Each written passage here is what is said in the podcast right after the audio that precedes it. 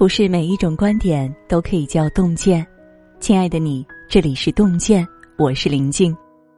今晚呢，要和大家分享的这篇文章，看了中国运动员在奥运会上的这一幕，我终于明白了什么是大国格局。下面呢，我们就一起来分享。今天，东京奥运会乒乓球女子单打比赛中，孙颖莎四比零战胜伊藤美诚。直接打哭了伊藤美诚。伊藤美诚在赛后的采访中说：“我觉得我的表现不算差，但最终一局没胜，满脸都写着委屈和不甘心，就是嘴硬的不肯承认自己技不如人。”而反观中国运动员在东京奥运会上的大度表现，顿时让我明白了什么叫真正的格局。七月二十七号，东京奥运会乒乓球混双决赛中，中国组合许昕、刘诗雯不敌日本组合水谷隼、伊藤美诚，摘得银牌。赛后采访中，许昕大方称赞日本选手伊藤美诚。伊藤美诚在女球员中是一个世界级选手，敢和男子选手对抗，尤其在搏杀环节上很大胆、很勇敢。值得一提的是，本届东京奥运会乒乓球比赛有明确规定，选手不能吹球，不能手摸桌台。但日本两名选手都犯规了，而裁判却熟视无睹。水谷隼吹球，伊藤美诚摸桌台，当着全世界媒体的镜头，针对日本选手犯规一事，许昕只字未提，反而大方承认称赞对手优秀之处，这说明。他输得起。从许昕身上，我看到了有一种格局，叫凡事都能看到别人的优点，懂得为别人鼓掌。一个人格局越大，心胸越开阔，越有容人之心；而格局越小的人，越是看不到或者假装看不到别人的优秀。知乎网友王普通分享过一个很现实的故事。老洪在回家的路上，看见一位妙龄美女开着保时捷从身边疾驰而过，老洪立马嘀咕说：“这么年轻就开豪车，肯定不正经。”在小区门口碰见老人在谈论退休金又增加了，老洪又吐槽说：“凭什么给这些老人加钱？他们有年轻人创造的价值大吗？”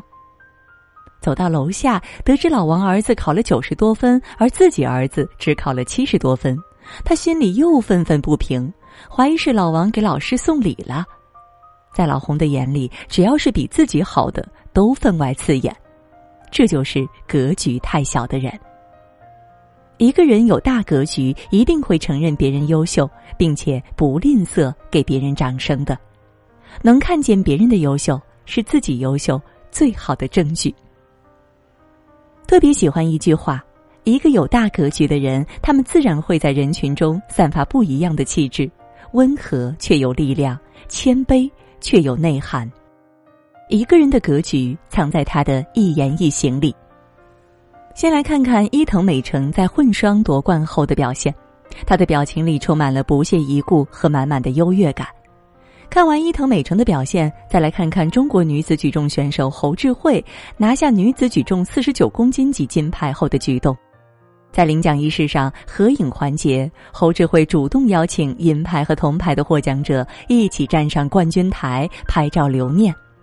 为了给其他两位选手腾出位置，侯智慧还特意小碎步往中间挪了挪。从他的表情和举止里，你看到的不是夺冠以后的志得意满，更多的是低调和谦逊。在他看来，每一个为了理想、为了自己国家荣誉拼搏过的人，都是真正的强者。两个人格局孰高孰低，高下立判。在侯智慧身上，我看到了有一种格局，叫不把优越写在脸上。自媒体作者芝加哥写过一篇：我在五星级酒店做前台时看到了什么。有天下午，酒店前台排起了长队。芝加哥忙活了半天，终于只剩下最后两位客人。一位是穿着普通棉布衣服的老人，他在办理入住手续时十分安静，笑容亲切。可他的身份却是某集团董事长，一个大集团的董事长，彬彬有礼，身边也没有秘书或助理，自己耐心排队，最后也没有要豪华套房。而跟在老人身后的一位客人是一位小老板，这个老板很会炫耀，五米外就能看到他的 LV 大标志皮带，脖子上还挂着一根黄金链子。走到前台，还没开口说话，就把 GUCCI 钱包往台上一拍，上来第一句话就是：“我是会员，给我开一套豪华套房。”芝加哥感叹说：“一开口，素质和格局立马就暴露出来了。真正的大格局的人，从不会强调身份感，也从不把优越感写在脸上。”最后，我想再讲一个不是发生在东京奥运会，而是在北京奥运会的故事。在北京奥运会女子乒乓球比赛上，大魔王张怡宁对战日本名将福原爱。比赛规定，先得十一分者获胜。张怡宁上来就直接打了福原爱九比零，福原爱眼看就要哭了。就在这个时候，张怡宁发球失误，有意让了福原爱一个球，比赛最后以十一比一结束。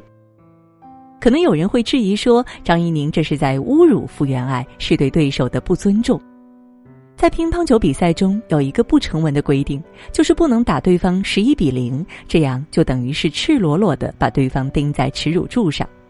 所以才有了张怡宁发球失误这一幕，而福原爱在赛后也对张怡宁表现出了极大的尊重和感激。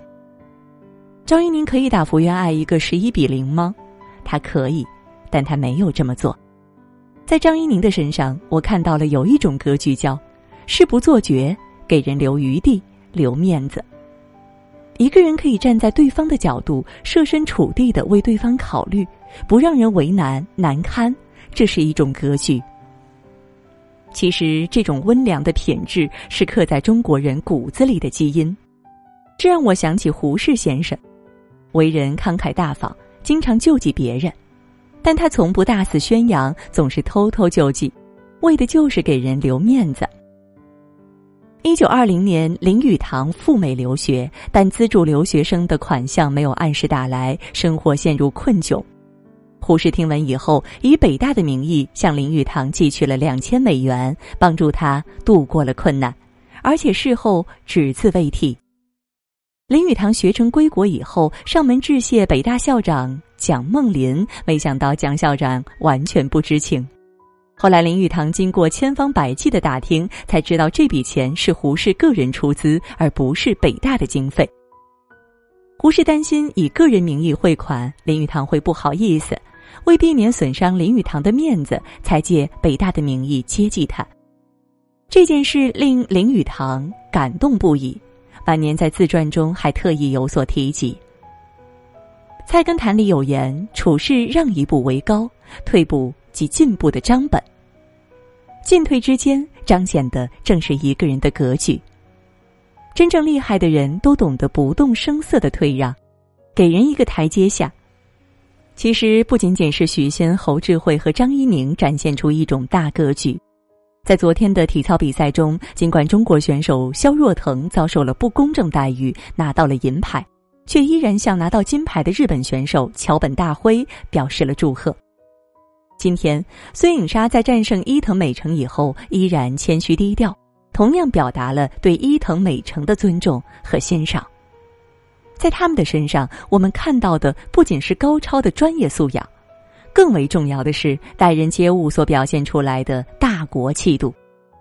从某种程度上来说，这种难能可贵的做人品质，比取得任何荣耀都要重要的多。在奥运会上，中国运动员不经意的一言一行，体现出了真正的强者之风范、大国之格局。点个再看。向中国运动员致敬，一起为中国运动员在奥运赛场加油。好了，今晚呢和大家分享的文章到这就结束了，感谢各位的守候。喜欢洞见的文章，也不要忘了在文末给我们点个再看，让我们相约明天。也祝各位每晚好梦，晚安。夜空中最亮的星，能否听清？那仰望的人心底的孤独和叹息。夜空中最亮的星，能否记起曾与我？同行，消失在风里的身影。我记